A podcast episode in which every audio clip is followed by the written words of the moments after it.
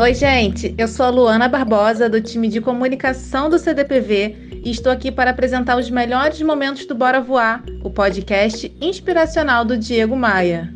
Selecionei para vocês um trecho da entrevista que o Fernando Blauer, presidente do Cindy Rio, deu ao Diego Maia no programa dedicado ao setor de food service.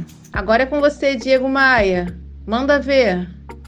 Quem está aqui comigo é o Fernando Blauer, presidente do Cindy Rio, o Sindicato Patronal de Bares e Restaurantes do Rio de Janeiro, um dos mais atuantes e influentes do setor. Seja bem-vindo, Fernando. Olá, Diego Maia, olá todo mundo que está escutando a gente. É um prazer estar aqui contigo, com os nossos ouvintes do programa Bora Voar. Vamos ter um bom papo, espero que eu consiga trazer bastante informação relevante aí sobre a situação do setor nesse momento ainda delicado de pandemia, mas certamente também de recuperação. O setor de food service, eh, não apenas no Rio de Janeiro, a cidade em que você milita, né, Fernando, foi duramente impactado pela crise do Covid-19. Qual, qual é o atual panorama? Que análise você faz sobre o atual momento do food service?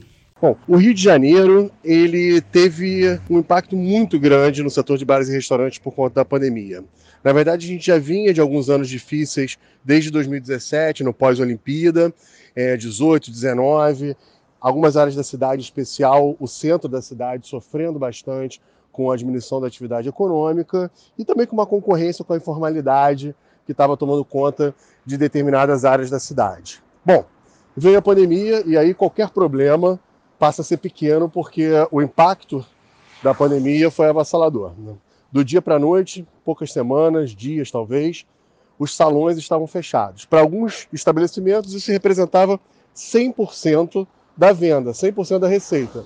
Para outros, que ainda tinham alguma chance de vender no delivery, conseguiam algum nível de receita, mas normalmente muito aquém do necessário para dar conta é, da sua sustentabilidade financeira, das suas obrigações até mais básicas, como aluguel, folha salarial e daí por diante.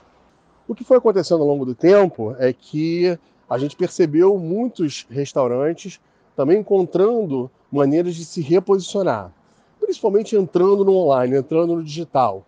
Bares que nunca pensaram em fazer delivery começaram a fazer, é, alguns restaurantes diversificaram, abriram outras marcas, marcas acessórias, dark kitchens, foram ali ampliando o seu leque de opções e de relacionamento com o seu cliente. A gente viu degustações, experiências que começavam no online e iam para o offline e vice-versa.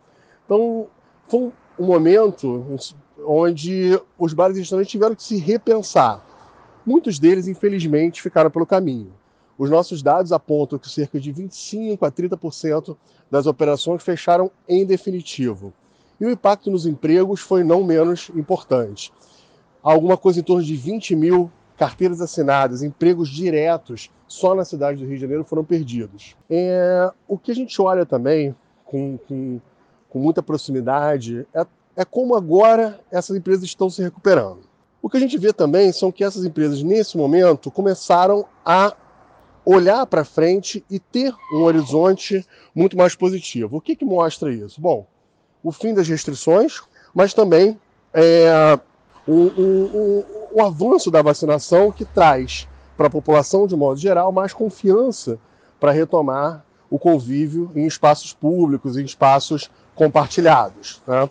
O que é muito interessante porque a, o, o, aumento do faturamento ele acompanha proporcionalmente o avanço da vacinação. Isso, obviamente, traz é, patamares de, de, de faturamento cada vez mais próximos da realidade que o setor precisa para de fato retomar sua atividade, retomar o seu a sua pujança.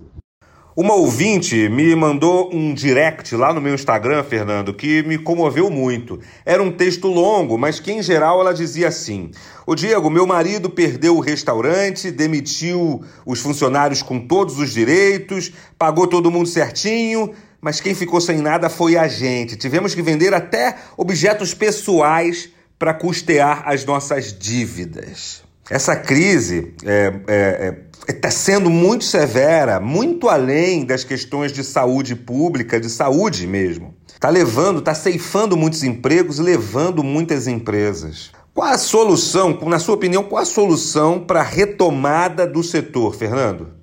Olha, Diego, infelizmente esse relato que você recebeu da ouvinte é um relato muito triste, mas, mas muito comum, né? Muitas pessoas, é, empresários, comerciantes, perderam muito ao longo da pandemia. É, tiveram que fechar seus negócios, abriram mão, às vezes, muitas vezes até de patrimônio pessoal, como foi o caso desse relato, para poder arcar com as despesas de fechamento, né? Rescisão dos funcionários, desmobilização do negócio. E isso é muito, muito triste para todos nós, porque quando um restaurante, um bar se perde, você está perdendo ali muita coisa. Você está perdendo, às vezes, bom, empregos em primeiro lugar, né? vidas que dependem daquilo, mas também um pouco da cultura daquele bairro, daquela cidade, daquele local, daquela vizinhança. Né? Um bar e um restaurante são locais onde as pessoas se conhecem, é, confraternizam, têm boas histórias, brigam, se casam, enfim. Você tem vida social, vida afetiva acontecendo ali. E, infelizmente, alguns desses, muitos desses lugares não vão estar mais com a gente nesse pós-pandemia. Mas o que eu posso falar para esse ouvinte em relação à solução para a retomada é que, para quem está ainda investindo, sejam novos empreendedores, sejam aqueles que conseguiram superar a parte, o mais difícil desse momento que agora já está passando, é que a, a pandemia deixou alguns aprendizados. Nesse negócio não existe receita de bolo. Claro que vai variar de um para outro qual é a melhor solução para o seu negócio. Mas, no geral, ficou muito claro que algumas coisas devem ser entendidas por esse cliente daqui por diante e principalmente por esse empreendedor daqui por diante. A gente precisa olhar para o digital. Transformação digital é uma expressão que está muito em voga e no nosso setor ganhou uma velocidade que nunca antes teve. Né? Você tem hoje várias plataformas e ferramentas e maneiras de relacionamento com o seu cliente que antes você não tinha, e o próprio cliente quebrou barreiras em relação a essas ferramentas e ele está mais acostumado a usar. Eu não estou falando só de delivery, não. O delivery certamente ganhou proporções enormes e tende a se manter. Mas o cardápio digital, o próprio papel das mídias sociais se transformou muito, enfim. Você tem que entender que o seu negócio, mesmo que ele seja baseado em atendimento de salão e atendimento presencial, ele é um negócio também online.